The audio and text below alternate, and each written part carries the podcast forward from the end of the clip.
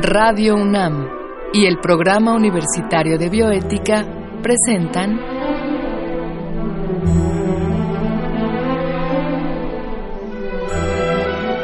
El Árbol de las Ideas. Arte, ciencia y filosofía para la vida. Con Paulina Rivero Weber.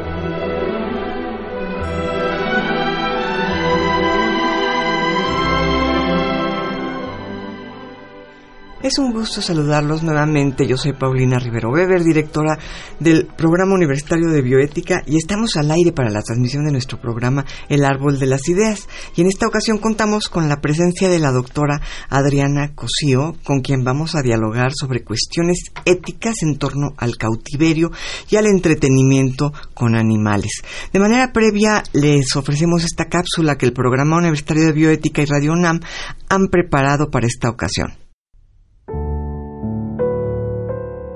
Dando vueltas alrededor de su prisión, cansado de ir y venir, un tigre no sabe ya qué esperar. Conoce cada rincón de su celda y nada queda en ella que pueda sorprenderlo.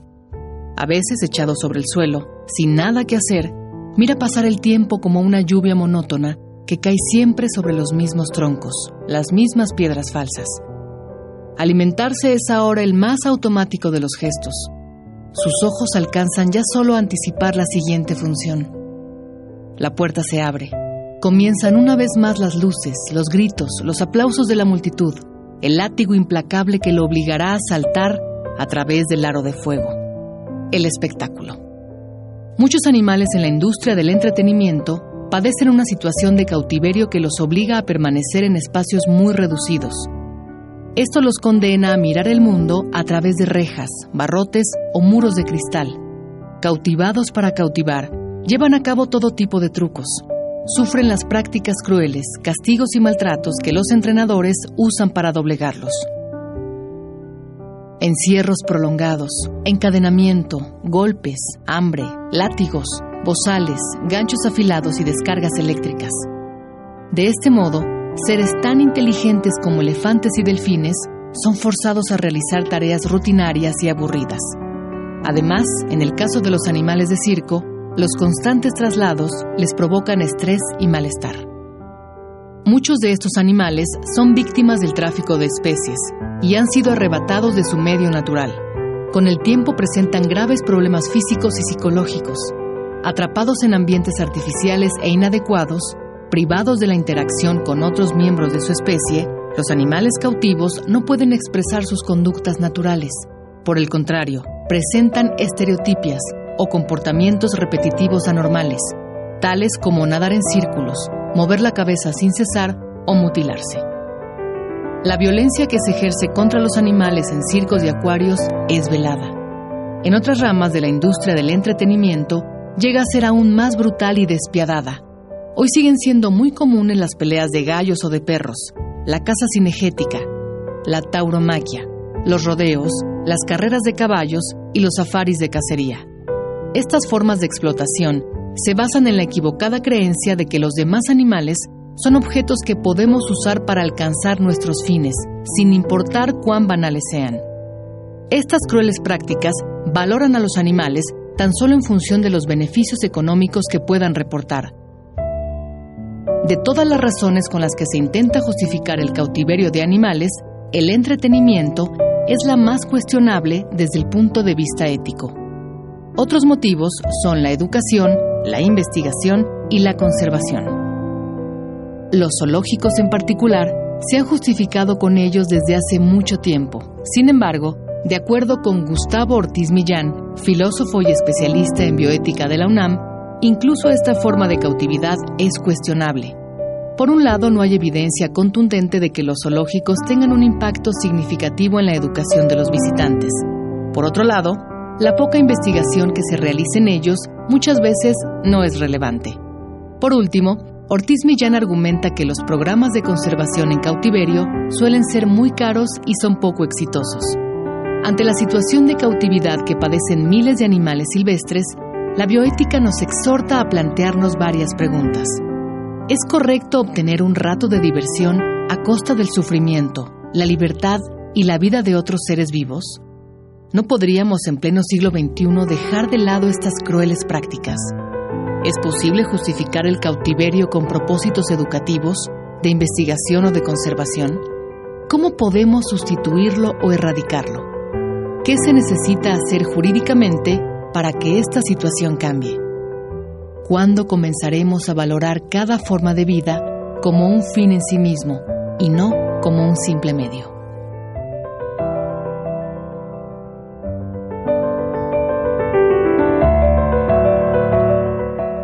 Les decía yo pues que estamos acá con la doctora Adriana Cosío, que es médica veterinaria zootecnista por la UNAM. Ella obtuvo los grados de maestría y doctorado en el Instituto de Ecología Asociación Civil en las áreas de manejo y conservación de fauna silvestre y trabajó como docente durante 15 años en la Facultad de Medicina Veterinaria y Zootecnia de la UNAM y bueno, su especialidad es, como les decía yo, bienestar animal, conservación, fauna silvestre y bioética. Actualmente la doctora trabaja en la Agencia de Atención Animal de la Ciudad de México. Adriana, bienvenida a este programa. Un gusto tenerte por acá. Este, pues bueno, el cautiverio y el entretenimiento es un tema candente porque estamos muy acostumbrados, ¿verdad?, a, a, tener animales en cautiverio y entretenernos con ellos, ¿no? Tú, bueno, como veterinaria, me imagino que para ti este es un tema difícil, ¿no? Porque abarca desde zoológicos, este, circos, corridas de toros, este, peleas de gallos, peleas de perros. ¿Cómo surge todo esto? ¿Cómo, de dónde viene la idea de hacer cautivo a un animal para poder entretenerse con él? Hola, bueno, antes que nada, buenos días, saludos a ti, gracias por la invitación y bueno, saludos al público. Eh, mira, la asociación del humano con los otros animales es como viene desde ahí hasta una información sobre coevolución. Es un proceso de coevolución donde tenemos unas interacciones que son de asociación y que se van transformando en esta cosa que se convierte, por un lado, en la domesticación y por otro lado, en esta idea donde los animales son entidades simbólicas y el humano o trata de adquirir como cualidades de ciertas especies que le parecen importantes, ¿no? Entonces, estas especies que son depredadoras o estas especies que son resistentes o que son libres, depende del simbolismo. Se usan en medicina los animales también, en medicina tradicional, por el simbolismo que hay en cuanto a, fertilidad, a resistencia, a recuperación de poblaciones, a cosas así. Y em, el, el entretenimiento con animales, el cautiverio empieza desde que empezamos como a capturar y de ahí ya se deriva la parte de domesticación, ¿no? Entonces un animal doméstico es un animal cautivo finalmente. Este nuestros perros que viven en casa de alguna manera son animales cautivos, claro. Pero hay este especismo, ¿no? En cuanto a que yo tengo un animal en cautiverio al que cuido y procuro y trato bien según mi concepto, lo que sea tratar bien también a veces, ¿no? Claro. que puede estar un poco desvirtuado de lo que el animal necesita, que esa sería la parte importante, que necesita ese individuo. Y la otra parte donde tengo animales cautivos, porque son bonitos, porque puedo, porque me dan estatus, porque me da curiosidad, porque los quiero como una forma de recreación. Y los zoológicos, una de sus funciones es recreación, entre otras cuatro que tienen, ¿no? Y esa parte, pero también están los espectáculos, donde ya no solo los tengo en cautiverio para que los vean, sino además voy a hacer cosas con ellos para dar un espectáculo que puede ser lucirme y lucir al animal, ¿no? Entonces y, ya ganar dinero, digamos, ya es una cuestión. Después es un este, negocio. Claro, económica, ¿no? Económica y hay espectáculos donde incluso eh, no solo se cobra por el espectáculo, que es una industria pues multimillonaria, ¿no? Si la vemos a, nivel global, pero también eh, donde hay espectáculos como donde hay peleas de animales y donde hay apuestas, ¿no? Y donde la cantidad de dinero que se maneja es mucho mayor. Claro. Y bueno, en ese sentido, eh, ¿cómo estamos en, en nuestras leyes, digamos, Adriana? Bueno, tú eres veterinaria, no eres este eh, de derecho, digamos, pero seguramente nos podrás platicar qué, qué, qué tipo de protección tienen los animales en nuestra en nuestro país. Eh, hay protección como a distintos niveles, ¿no? Por ejemplo, hay leyes, la Ley General de Vida Silvestre, que atiende la situación de los animales silvestres y regula qué se puede hacer y qué no con ellos. Y el reglamento también de la ley regulan también, o por lo menos piden que cuando se manejen se haga con un trato digno y respetuoso. Entonces, este, pues esa es una de las cosas. Hay regulaciones para el transporte de animales también. Entonces esas son regulaciones, pero son regulaciones como muy generales, ¿no? en realidad la Ley Federal de Sanidad Animal sí dice que los animales eh, deben de proveérseles por lo menos las cinco libertades que del, bienestar, o sea, pues se debe de cuidar que se estén cubiertas sus necesidades básicas a grandes rasgos, ¿no? Este, sus necesidades biológicas, que eso es importante. Em, y aquí en la Ciudad de México lo que em, tenemos es la ley de protección a los animales de la Ciudad de México que se modificó en 2017 y se amplió un poco y en general viene ya especificado qué es un delito, o sea, qué se considera maltrato, qué son las cosas que están prohibidas hacer hacia los animales. Este, por ejemplo, todos los mamíferos marinos están protegidos ya, no se pueden hacer espectáculos con ellos ni se pueden transportar, ¿no? Por ejemplo. ¿En, toda la República? En la Ciudad de México. En la Ciudad de México. En la Ciudad de México no se pueden hacer espectáculos públicos con mamíferos marinos. Este, pero los ya toros no, ya y no los puede haber shows de delfines, ya de no, ballenas, no, todo no, eso. no, ni, ni de pinípedos, ¿no? O sea, no tampoco este focas, lobos marinos, este, todos estos animales. Entonces es, eso es lo que em, dice la legislación en la Ciudad de México. em, el, y bueno, para terminar con la de la Ciudad de México, los toros están autorizados. Este, y los gallos de pelea y otros espectáculos con animales como charrería y esto. Peleas de perros están prohibidas en toda la República. El Código Penal Federal establece que cualquier actividad relacionada con peleas de perros está eh, penalizada, ¿no? Está prohibida. Es curioso porque cómo, cómo, no, cómo protegemos, por ejemplo, a un perro y no a un gallo, ¿no? Eh, de alguna manera sí hay una empatía mayor con el perro, este que con el gallo, pues quizá porque el perro nos ha acompañado en una larga historia de domesticación, ¿no? Pero pues el sufrimiento del perro y el sufrimiento del gallo deben de ser bastante similares. No sé tú como veterinaria qué nos pudieras decir, ¿no? Es, bueno, ambas especies tienen la capacidad de sufrir, de darse cuenta de lo que les está pasando, de tomar decisiones. No les permitimos tomar decisiones, ¿no? Entra esta historia de la autonomía. Es- El sistema nervioso, digamos, de, del, del ave es similar al sistema nervioso de los mamíferos. Lo, lo que sucede, sí es similar al sistema nervioso de los mamíferos y a nivel central algunas em, cualidades que tienen o capacidades que tienen los mamíferos no están como exactamente en las mismas estructuras, pero las tienen las aves. De hecho, hay aves que son como mucho más eh, capaces de hacer cosas que los mami que muchos de los mamíferos, ¿no? O sea, los córvidos, los todos los cuervos son de las aves que han sorprendido últimamente a los investigadores en el área de este de cognición por las capacidades que tienen, Que ¿no? tienen. Y que han sorprendido y solo son bien poquitas las especies que se han estudiado en esa área. Yo nada más quería comentar en esta idea de apropiación que que nos gusta a los humanos apropiarnos de las cosas, yo creo que tiene que ver mucho como con la cultura, ¿no? Con Claro. los ideales culturales a distintos niveles. Este, vivimos en sociedades de consumo. Entonces Claro. lo, lo que tendemos es apropiarnos, apropiarnos. Somos especistas. El caso del perro es bien particular porque es un animal que eh, hay evidencia científica ya de coevolución, incluso a nivel de neurotransmisores, este, pa- y de comunicación visual con nosotros para poder, pues, obtener respuestas de, nosotros de y, e interpretar nuestras respuestas, Porque es una, una especie que lleva mucho tiempo caminando junto con nosotros, ¿no? Y que se adaptó a nuestro entorno, entonces somos parte de su nicho ecológico, de alguna manera.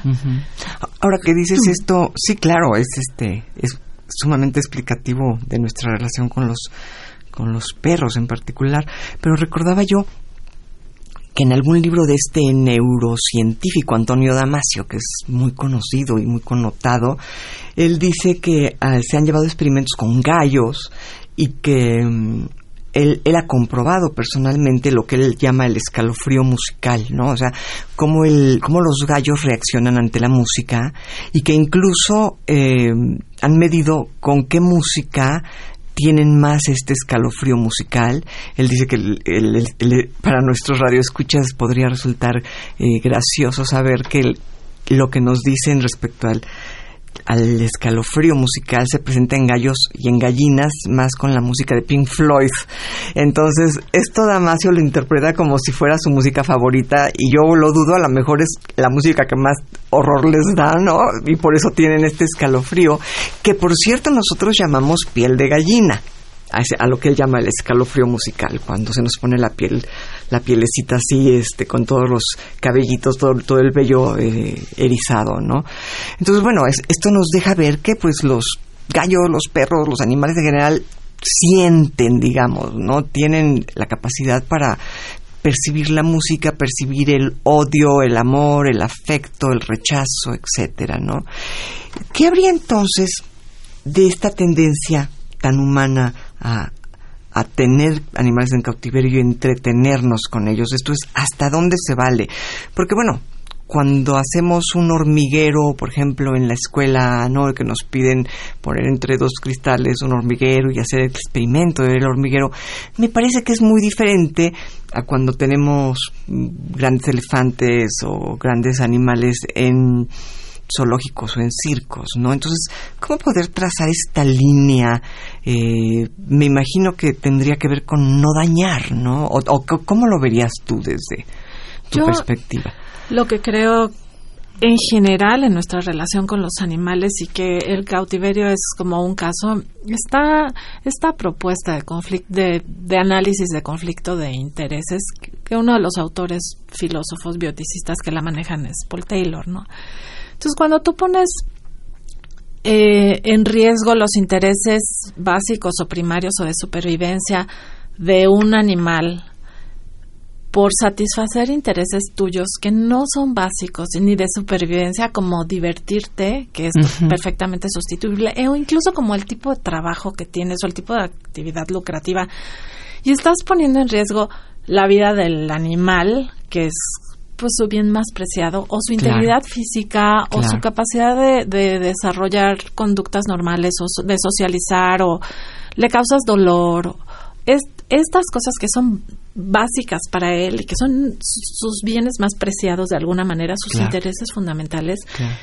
Yo creo que ahí sería muy cuestionable, ¿no? Si, si a lo mejor es una cosa, es cuestión de defensa propia y el animal se viene encima y te va a matar, pues, claro. a lo mejor sí ya te lo quitas. Claro, claro. Pero cuando se trata de cosas tan vanas como obtener satisfactores que son sustituibles, yo pienso que eh, ahí es totalmente cuestionable. Y luego tenemos las especies, ¿no? Estas especies que consideramos que tienen capacidades muy complejas como los cetáceos, ¿no? O sea, lo que son las orcas, los delfines, que están en espectáculos, que están aislados, que tienen un lenguaje que Parece que algunos incluso prefieren como suicidarse, que se deprimen, que entran en cuestiones de psicosis, igual los elefantes, ¿no? Claro. Entonces, este, el cautiverio, por más que tratemos de proveer eh, condiciones adecuadas en animales que se desplazan kilómetros, que tienen grupos familiares, que necesitan migrar, no lo vamos a,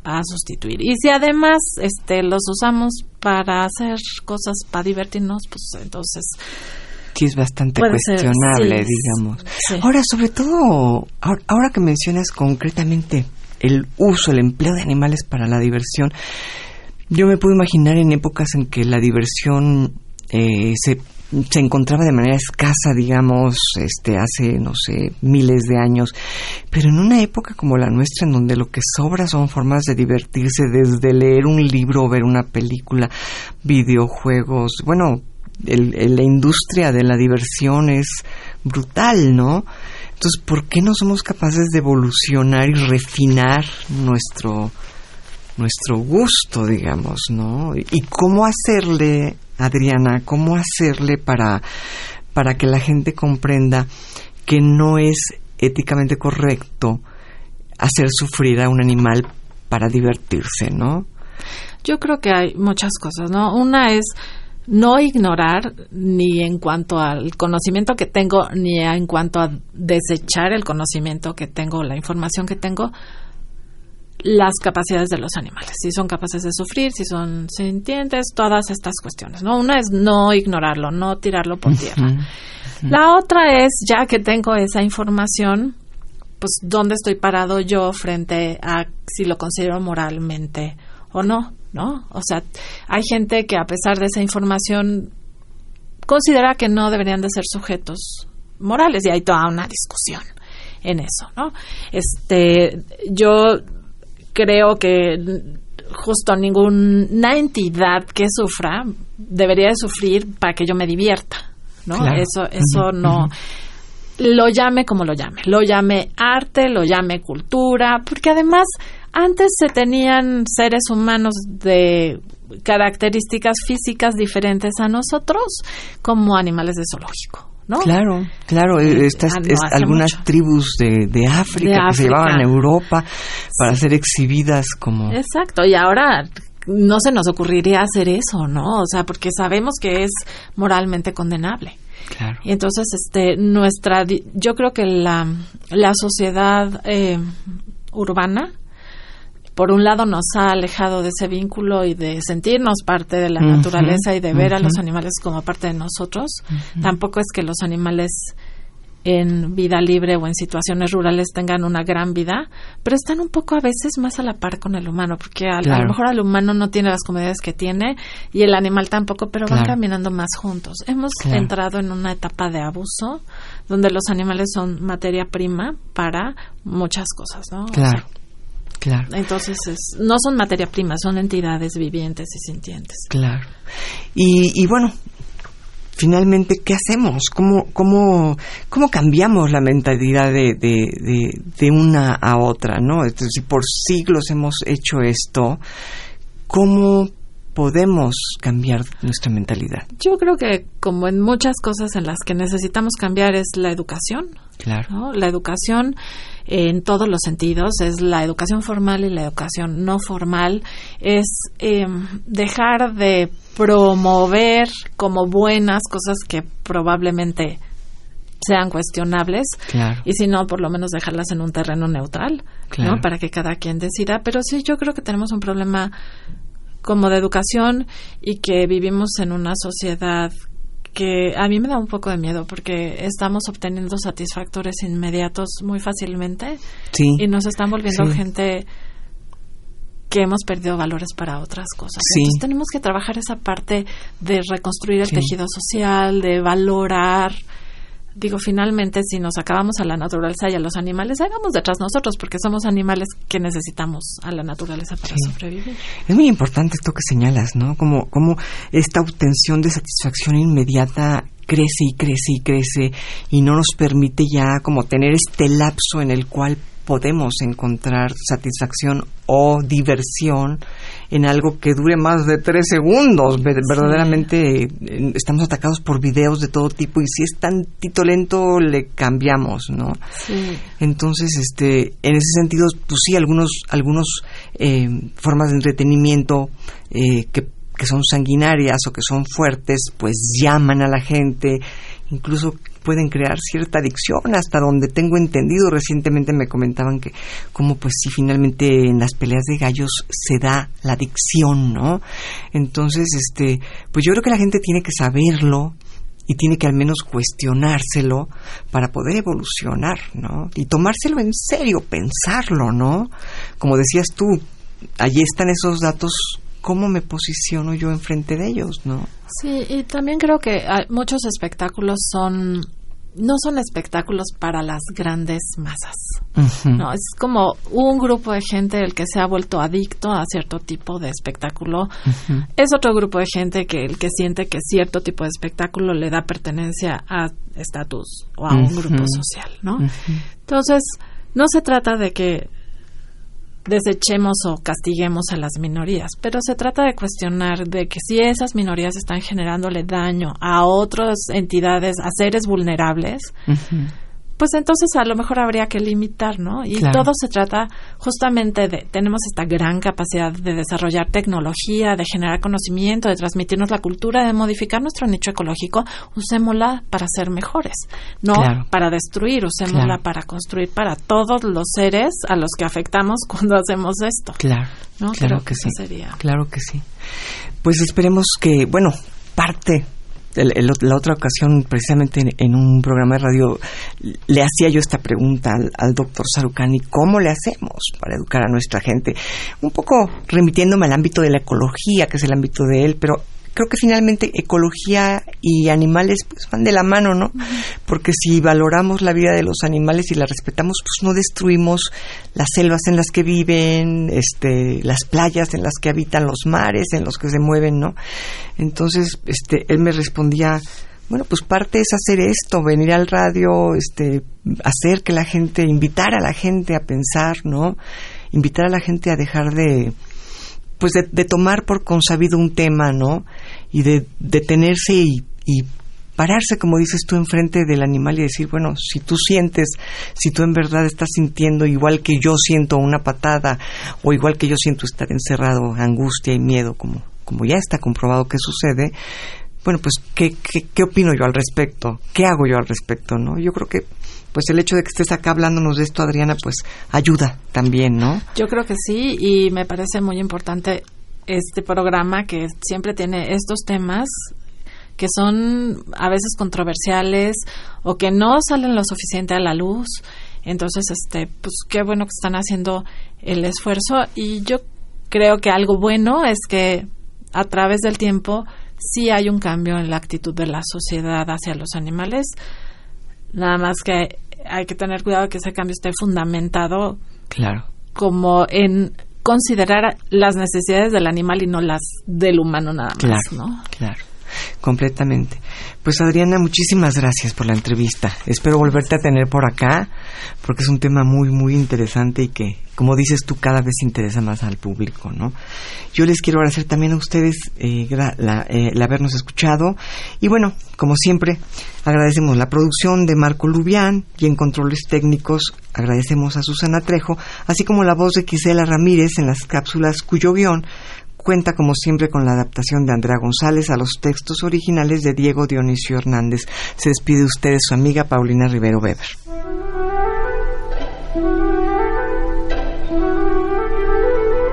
Radio UNAM y el Programa Universitario de Bioética presentaron